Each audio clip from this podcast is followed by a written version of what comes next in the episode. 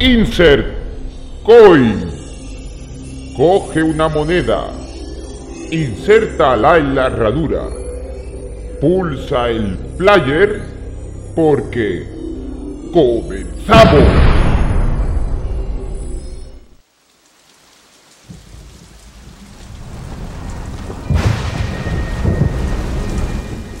¿Has visto lo que hace la cochina de tu hija? Está escuchando 25 pesetas radio pocas de madrugada. La radio es mía. Muerta el exorcista, vida sin sermón, no agua bendita, sin la posesión.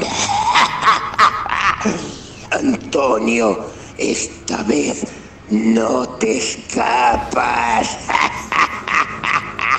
Stanley! Open the door. I gotta go. Stanley, open the door! Tengo una muñeca vestida de azul.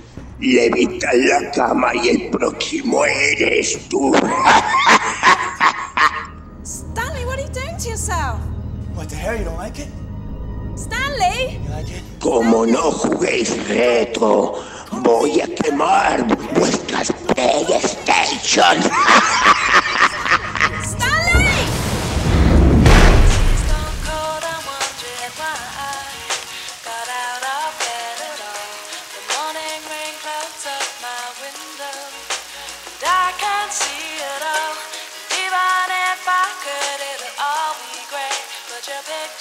Aquí JL haciendo un especial de juegos malditos.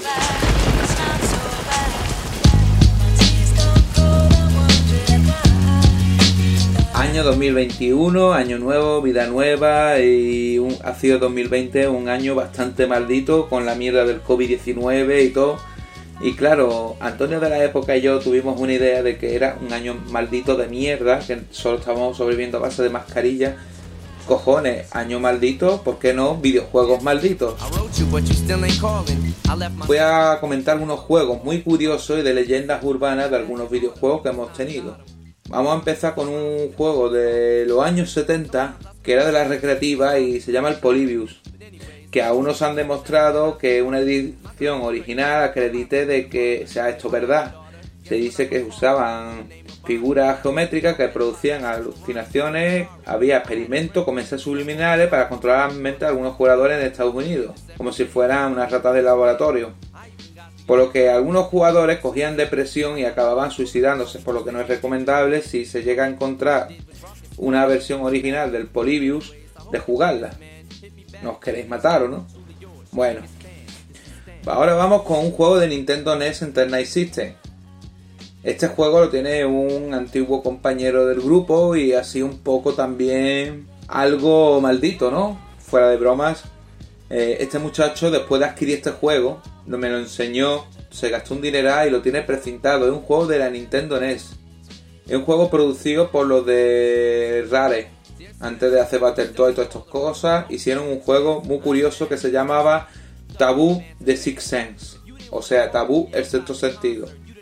Es un juego producido por Rareware.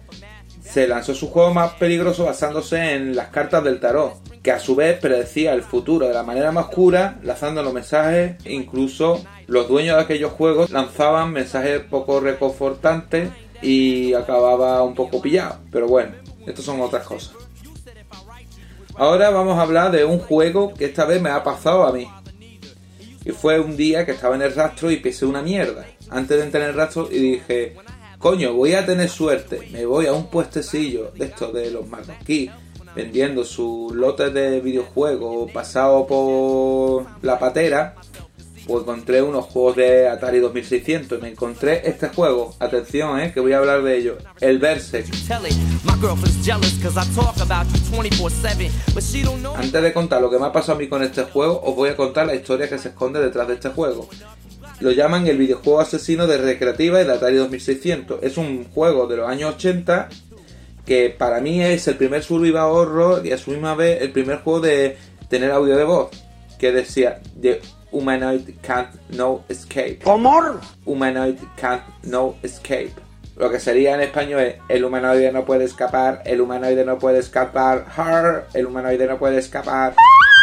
El humanoide no puede escapar, el humanoide no puede escapar, her, el humanoide no puede escapar, her, no puede escapar, her. Y estaba lleno de laberintos, gráficos muy simples, pero se veía el muñequito más o menos cuadriculado que tú podías disparar a unos alienígenas donde si tú tocabas los laberintos, las paredes, te electrocutabas y encima los alienígenas te podían matar a ti disparándote. Era un verdadero survidador. Y también tenía sus propios ne- Nemesis. Tenían al Nemesis Evil Otto. ¿Qué es eso? Es un emitocono Happy Smile. ¿Cómo? Happy Smile. Este caballo viene de Bonanza. Un emitocono Happy Smile. Sí, era un circulito de sonrisa feliz que era invencible y te perseguía cuando tú terminabas la pantalla. Te perseguía y traspasaba paredes y era el puto capo. Y vamos a hablar qué es lo que pasaba con este juego. Normalmente se comenta que en el año 1981 un jugador llamado Jeff murió de un ataque al corazón tras conseguir la friolera de 1660 puntos. Le dio un ataque al corazón y la palmó. Pero el segundo jugador, que se llamaba Peter, poco tiempo después de hacer ese récord, murió con 18 años al traspasar el récord de Jeff. Y el tercero fue una historia muy anecdótica donde estaba una maquinita, estaba al fondo del todo y había unas monedas. Y claro, había un muchacho que estaba jugando, estaba la maquinita diciendo, juega conmigo, baby, juega conmigo. Ahora el muchacho este fue a jugar y daba la casualidad que era otro muchacho que se vino del servicio, dejó las monedas ahí para decir, eh, estas son mis partidas. Hubo una tal disputa que a la salida del cierre de la recreativa, el de las monedas apuñaló al otro y se lió parda. Y lo que me pasó a mí, encontré el juego, mandé el Atari 2600 a modear, me pusieron el mod RCA, el mod iba bien, fue meter el Berserk y la consola se murió. No me digáis cómo, que si es casualidad, que si el me lo hicieron mal, no. Me hicieron cosas muy sobrenaturales, como por ejemplo, meto el juego del Pac-Man y aparece el Pac-Man en una esquina que no se puede mover, no puede comer bolitas y no puede hacer nada de nada. En el juego pone posición de, de conducción de Fórmula 1, el coche está fuera de la pista y, y no se mueve para nada. El gráficos rotos, todo muerto. Así, al meter ese juego en la consola modeada, el juego dejó de funcionar. Esto ya es anecdótico, porque fue al poner ese juego, la consola se fue al carajo. Y ahora hablamos de Game Boy. ¿Por qué no? Que tuvo una peculiaridad de los Pokémon. Estaba Pokémon rojo y Pokémon verde, primera edición. Las primeras ediciones de Pokémon japoneses daban epilepsia, especialmente producida por los tonos musicales del pueblo de la banda, donde los jugadores compartían síntomas de irritabilidad, insomnio, adicción al juego, sangrado de nariz, y por último, algunos jugadores acababan sufriendo tanta depresión que en su mente le decía suicídate, suicídate ya, suicídate ya, que te inducía a que te suicidaras. Y ahora hablamos del último juego estrella, que este nadie sabe y me acabo de informar y es bastante curioso. Se llama Kill Switch. Es un juego de plataformas lanzado en 1989 por Studio Carvina Corporation. Este juego tenía una característica peculiar, de que solo podía jugarse una vez. Podía seleccionar como personaje jugable que era Porto, una ninja, o Gast, un demonio invisible que nunca nadie supo decir qué pasaba, porque es una plataforma donde manejamos a la niña a través de un campo de minas. Pero lo más peculiar de este juego es que si tu personaje muere Oye, o te terminas la pantalla, este juego se autodestruye, que se borra, que ya no tienes juego, lo que impide jugar otro personaje que Cast. Fue lanzado con un stock de 5.000 copias, que una vez que se jugaba, el juego se autodestruía. Pero la compañía dijo, Kill Switch es un juego diseñado para ser una experiencia única, como la realidad irrepetible, irrecuperable y totalmente ilógico. La leyenda urbana se remonta en el año 2005, cuando en eBay se vendió por una friolera cantidad de 733 mil dólares. El hombre que lo compró presentado fue Yamamoto Ruichi, que iba a grabar un vídeo en directo del YouTube donde iba a proyectarlo y verlo muchos seguidores, pero eh, se publicó solo un pequeño vídeo que se veía al jugador seleccionando el personaje. No sabemos lo que le pasó, si le dio un ataque de ansiedad o le pasó algo extraño, que en la pantalla que se le selecciona personaje se puso a llorar y el vídeo se cortó. Y, y hasta ahí no se supo nada del youtuber este, no se supo nada más ni nada menos lo que pretendía esta compañía, que fuera un juego único, irrecuperable e ilógico. Gracias a todos, esto es un especial de JL y nos vemos en el próximo. Hasta ahora.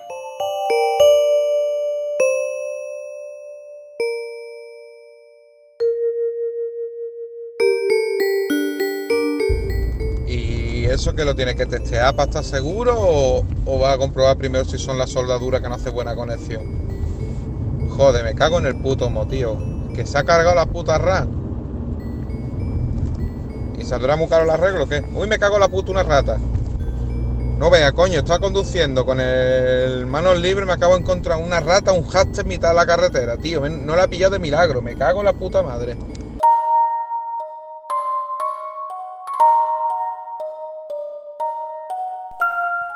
Admítelo. ¿Te gustan nuestros programas? Eso es mentira. Dúchate, No, puta. no, agua bendita, no. ¡Ah!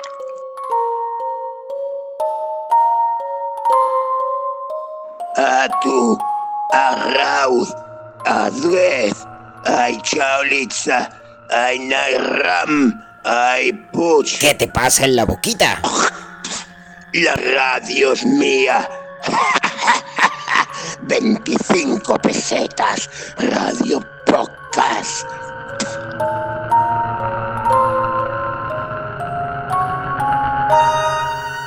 Buenas.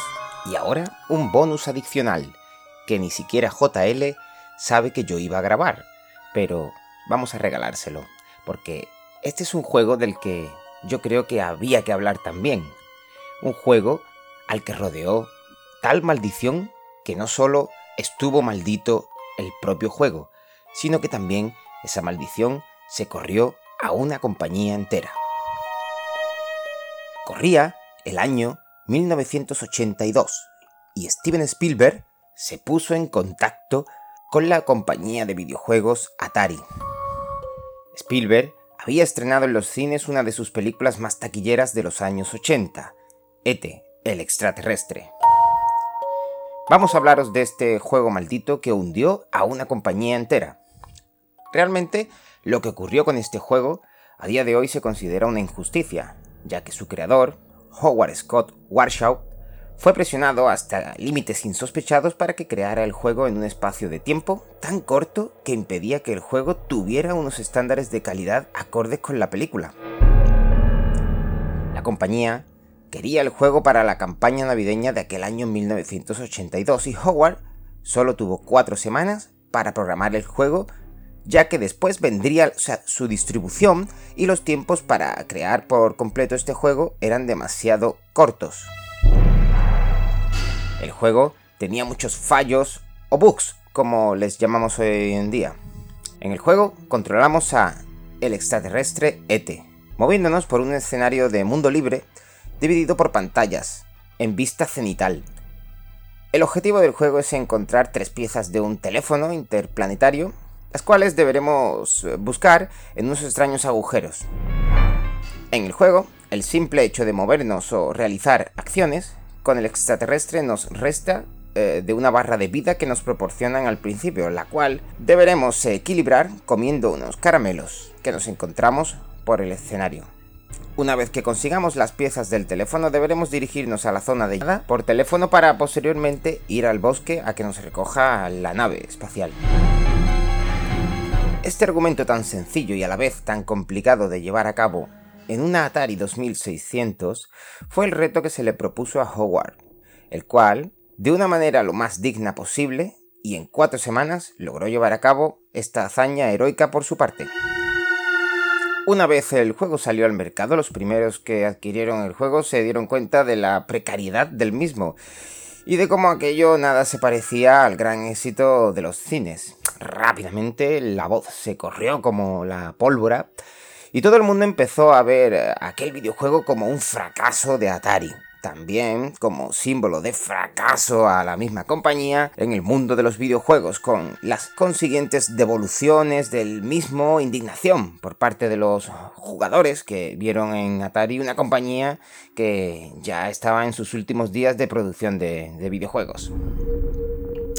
En los siguientes años, 1983 y 1984, Atari sufrió grandes pérdidas fiscales, económicas y personales, y cogieron todos eh, los juegos que tenían de, este Ethel extraterrestre completos, con cajas y con sus manuales precintados, y los enterraron en un vertedero de Nuevo México, allí en Estados Unidos, permaneciendo allí enterrados hasta no hace mucho, en el año 2014, cuando una comisión y un documental fueron hasta allí para buscarlos.